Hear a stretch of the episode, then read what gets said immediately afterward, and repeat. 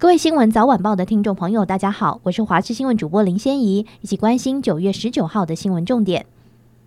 首先关心天气，分析师吴胜宇表示，下周三之后很有机会成为今年入秋以来第一波比较正式的东北季风，可能会一路影响到中秋节假期，造成迎风面降雨，甚至比较大幅度降温转凉的现象。受到太平洋高压外围偏东到东南风环境的影响，今明两天仍然是上午晴到多云，午后山区有局部雷雨的夏季天气形态。周四有低压锋面系统要掠过黄海、东海一带，造成太平洋高压势力较为减弱，各地午后雷雨发展的情况可能会增多，降雨范围也会扩大，并且有局部较大雨势发生的机会。桃园、大台北东半部白天高温略降。有机会降到三十度上下，新竹以南高温仍有三十一到三十三度左右，夜晚清晨低温变化不大，空旷地区有机会降到二十到二十二度之间，迎风面部分地区可能降到二十度以下。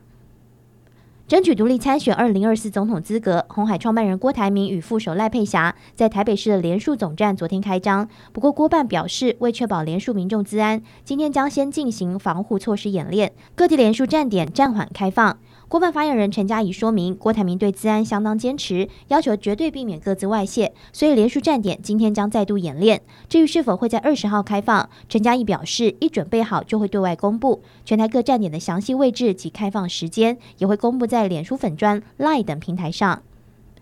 正在美国访问的国民党总统参选人侯友谊在华府智库发表演说，首次阐释三 D 战略、贺组、对话、降低风险等内涵，坚持应以和平方式解决两岸歧义。他认为现状是动态平衡，民进党政府任内是一个滑向打破台海微妙均衡、朝向冲突发展的新现状。侯友宜指出，台湾是印太地区重要成员，应持续深化与美国的关系，并希望扩大和美国、日本、澳洲、韩国、印度及东协国家等区域伙伴的合作。台湾必须实质、持续、及时、全面参加国际组织，让台湾和全球各国站在一起，共同解决国际社会问题，共同守护民主成果，让台湾扮演好风险降低者和和平促进者的角色。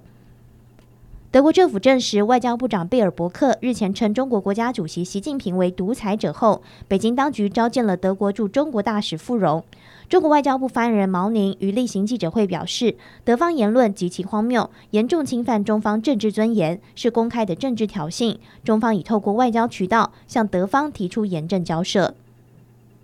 一百一十二年国庆焰火将在台中市释放。昨天晚间在台中中央公园释放，不同效果的焰火花样在公园上空精彩绽放。市府表示将配合举办两天系列活动，让民众感受台中在地特色。十月九号暖身活动晚间六点半登场，邀请艺人、地方艺文团体及爵士音乐表演，还有无人机展演。